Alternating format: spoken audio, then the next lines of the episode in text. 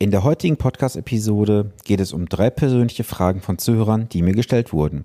Und diese werden hier unzensiert beantwortet. Bleibe dran. Herzlich willkommen zu Vermögensaufbau abseits der Masse. Hier bekommst du Tipps und Tricks zu den Bereichen Geld, Kapital und Wohlstand. Denn jeder falsch investierte Euro ist ein verlorener Euro. Viel Spaß dabei!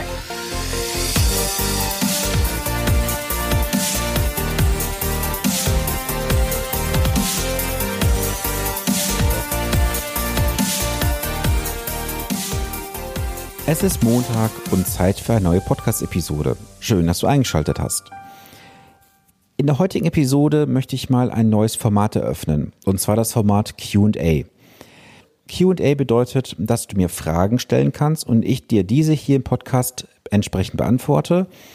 Egal ob persönlich oder auch auf meine berufliche Tätigkeit bezogen, du kannst mir jegliche Fragen stellen, wenn es um das Thema Geld, Investment oder auch Umsetzung geht. Schick mir doch einfach mal deine Fragen im Social Media auf Instagram oder Facebook oder per E-Mail an podcast.finanzpodcast.de. Ich freue mich auf deine Fragen, die ich dir dann in den nächsten Wochen hier beantworten darf. Und das neue Format möchte ich eröffnen mit der Frage von Florian. Florian fragte mich, würdest du für einen Vertrieb arbeiten wollen oder auch als Angestellter? Da muss ich mal etwas ausholen. Ich habe bereits 2004 bis 2006 für ein Unternehmen gearbeitet und habe da auch gemerkt, angestellt zu sein ist nicht so das, was mich glücklich machen würde. Dann habe ich mich ja selbstständig gemacht 2006 und war dort bis 2007 für ein Maklerunternehmen tätig. Auch da habe ich gemerkt, das ist nicht das, was ich möchte, denn es wurde dort von oben delegiert, was gemacht werden muss.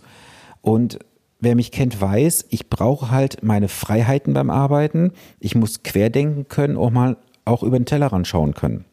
Und das kann ich nicht, wenn ich weiß, dass von oben vorgegeben wird, was gemacht werden muss und wie es gemacht werden muss.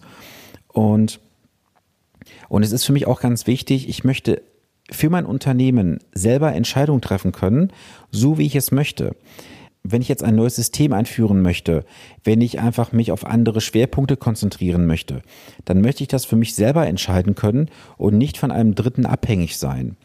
Von daher würde ich persönlich nie ins Angestelltenverhältnis gehen können. Zumal ja auch viele immer fragen, na, hast du denn überhaupt in deinem Job eine Sicherheit? Für mich persönlich habe ich immer eine Sicherheit, denn wenn ich meinen Job vernünftig ausübe, nur das mache, was ich auch wirklich verstehe und wenn ich morgens noch in den Spiegel schauen kann, dann habe ich doch eine Sicherheit, dass ich zufriedene Mandanten habe, die mich auch entsprechend tragen werden in Zukunft. Das heißt, die werden mich weiterempfehlen. Und solange ich weiterempfohlen werde, habe ich auch immer wieder Arbeit. Und diese Scheinsicherheit als Angestellter, das ist alles eine große Lüge da draußen, wie ich finde. Denn stell dir mal vor, du bist angestellt, baust dir etwas auf und dein Arbeitgeber sagt dir nach drei, vier Jahren, hier ist die Kündigung, wir brauchen dich nicht mehr dann musst du von vorne anfangen, du musst dir einen neuen Arbeitgeber suchen, du musst dich neue Sachen reinarbeiten und und und. Das sind Dinge, die ich für mich einfach nicht erleben möchte. Von daher bin ich selbstständig und bleibe auch selbstständig. Vielleicht wird es mal eine Umstrukturierung geben, jetzt vom Einzelunternehmen zur GmbH, wer weiß, aber das sind ja nur strukturelle Dinge.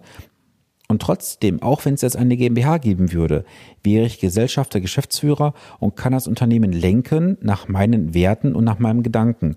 Und das ist für mich ein ganz, ganz wichtiger Punkt. Die zweite Frage kam von Marie. Marie fragte, wie definierst du finanziellen Erfolg für dich und was bedeutet finanzielle Freiheit für dich? Das sind zwei verschiedene Themen, die wir hier betrachten müssen. Lass uns zuerst mal darüber sprechen, was ist finanzieller Erfolg? Finanzieller Erfolg liegt für mich vor, wenn andere meine Dienstleistung schätzen und bereit sind dafür, ein entsprechendes Honorar zu entrichten. Natürlich ist jede Rechnung, die bezahlt wird, ein finanzieller Erfolg. Aber es geht ja nicht darum, dass ich jetzt ein Riesenvermögen aufbauen möchte, dass ich schnell viel Geld verdienen möchte. Das ist etwas, was in der heutigen Zeit immer sehr, sehr schnell publik gemacht wird. Du kannst hier schnell sehr viel Geld verdienen und es gibt ja diese ganzen Hardcloser aktuell da draußen. Es, es gibt diese High-Tickets dort draußen, wo du dann irgendwelche Produkte für 4, 5, 6.000 Euro kaufen sollst oder sogar mehr. Das ist nicht das, was für mich finanziellen Erfolg bedeutet. Finanzieller Erfolg definieren, finanziellen Erfolg definiere ich für mich etwas anders. Finanzieller Erfolg liegt für mich dann vor, wenn ich nicht jeden Euro x-mal umdrehen muss und ich mir auch spontane Dinge leisten kann, ohne es lange zu überlegen. Das heißt also, ein gewisses Polster im Rücken zu haben, ist ganz gut. Und wenn ich da mal sage, ich möchte mir jetzt dieses oder jenes gönnen, dann kaufe ich mir das einfach, dann buche ich mir das. Wo ich dann nicht überlegen muss, kann ich mir das in drei, vier Monaten leisten? Nein, ich kann es mir sofort leisten. Ja, und wie sollte es auch anders sein? Ich habe einen Finanzplan und auch meine Ziele. Und an diesen Plan halte ich mich und auch das Erreichen von Zielen wird ständig überprüft. Und das eine oder andere Ziel ist auch bereits schneller erreicht worden als geplant. Das, das ist natürlich etwas, was mich persönlich freut. Aber es ist für mich ganz wichtig, einfach mich an meine Leitlinien zu halten und das, was ich auch jedem Mandanten immer auf den Weg mitgebe, das lebe ich auch tatsächlich selber. Und zusammenfassend kann man sagen, es ist für mich ein Erfolg, wenn ich sehe, dass ich genau im Plan liege und weiß, dass ich mein Ziel am Ende des Plans auch erreichen werde. Ja, dann war ja die Frage von Marie noch mit drin, was bedeutet finanzielle Freiheit für mich? Also finanzielle Freiheit, das ist ja so ein Wort, was seit vielen Jahren in aller Munde ist. Wie soll ich dir sagen? Also für mich ist dieses Wort finanzielle Freiheit eigentlich ein Bullshit-Wort. Ähm, denn erstmal müssen wir definieren, was ist denn überhaupt finanzielle Freiheit? Wann bin ich finanziell frei? Und ich habe da mit vielen Leuten auch schon drüber gesprochen, ähm, im Mandantenkreis wie auch im Umfeld. Und diese finanzielle Freiheit kann ich ja nur über zwei Wege erreichen. Entweder mache ich oben sehr viel Einkommen in den Topf rein, dass ich also viel mehr Einkommen habe, als ich ausgebe. Oder ich schraube meine Ausgaben so weit runter. Da gibt es ja auch gewisse Personengruppen, die sehr, sehr minimalistisch leben. Und auf der anderen Seite kann ich natürlich auch sagen, ich lasse einfach andere für mich arbeiten und lehne mich zurück. Habe dann ein sogenanntes passives Einkommen. Es gibt für mich auch von der Definition her kein echtes, hundertprozentiges passives Einkommen. Also es gibt ja auch oft diese Aussage, Immobilien sind ein passives Einkommen. Nein, es ist dort kein passives Einkommen vorhanden. Ich selber habe auch Immobilien und natürlich hat man damit Arbeit. Du hast mit den Mietern was zu tun, du hast immer mal wieder was mit dem Objekt zu tun, die Hausverwaltung möchte was von dir, es gibt Eigentümerversammlungen und so viele andere Dinge. Also ein passives Einkommen zu 100 Prozent gibt es nicht. Du musst immer irgendwo etwas tun. Und finanzielle Freiheit, das ist für mich einfach ein Bullshit-Wort. Gibt es diese überhaupt? Was ist überhaupt finanzielle Freiheit? Und es ist ja auch so ein neuer Trend inzwischen geworden, dass ja viele mit irgendwelchen High-Preis-Tickets rausgehen, mit irgendwelchen High-Preis-Seminaren, wo man dann ähm, entsprechend Tausende von Euro für bezahlen soll. Und von diesem Thema schnell viel Geld verdienen bin ich komplett weg. Denn wenn ich gut arbeite, dann verdiene ich mein Geld über die Jahre und ich muss da nicht schnell mit einem Strom mitschwimmen, weil jetzt gerade jeder irgendwelche tollen Produkte anbietet oder irgendwelche tollen Seminare für Tausende von Euro. Ich bleibe meinem Leitsatz einfach treu. Mache vernünftige Arbeit, dann wirst du auch vernünftig bezahlt. Und wenn du einen vernünftigen finanziellen Plan hast, dann wirst du am Ende des Tages auch deine Ziele erreichen. Das ist so mein Leitsatz für mich. Und ich hatte bereits erwähnt, dass ich hier einmal komplett das Ganze offen kommuniziere und auch kein Blatt vor den Mund nehme. Ich hoffe, du konntest daraus was mitnehmen. Die Frage drei kommt von Markus. Markus hatte mir geschrieben, durch deinen Podcast habe ich bereits einiges an meinen finanziellen Situationen ändern können. Willst du auch ein Offline-Event in Zukunft anbieten? Wer mich so ein bisschen verfolgt, weiß, ich habe ja bereits Vorträge, die ich zeige. Es geht einmal um das Thema Grundlagen.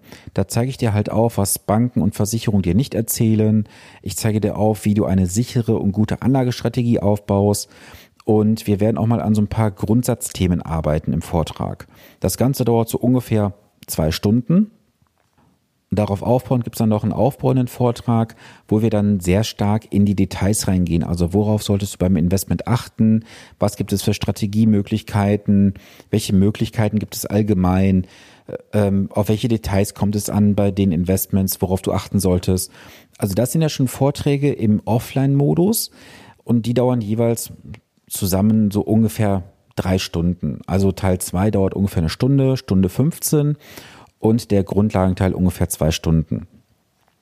Das, was Markus haben möchte, ist einfach ein ganztägiges Seminar. Die Frage von Markus war jedoch, ob ich jetzt mehrere Seminare anbieten werde oder Events, die über mehrere Tage gehen. Also es gibt natürlich bei mir schon ein kleines Konzept, was ich stehen habe für ein Eintagesseminar, wo wir dann an gewissen Sachen arbeiten werden, wo dann auch die Teilnehmer mal in die ja, in die Praxis reingeholt werden, wo wir gewisse Aufgabenstellungen lösen werden. Das gibt es bereits in der Planung von mir. Aber mir ist natürlich wichtig, ich möchte so ein Event ja auch für euch, sprich für dich machen. Und welches Format würde denn für dich interessanter sein?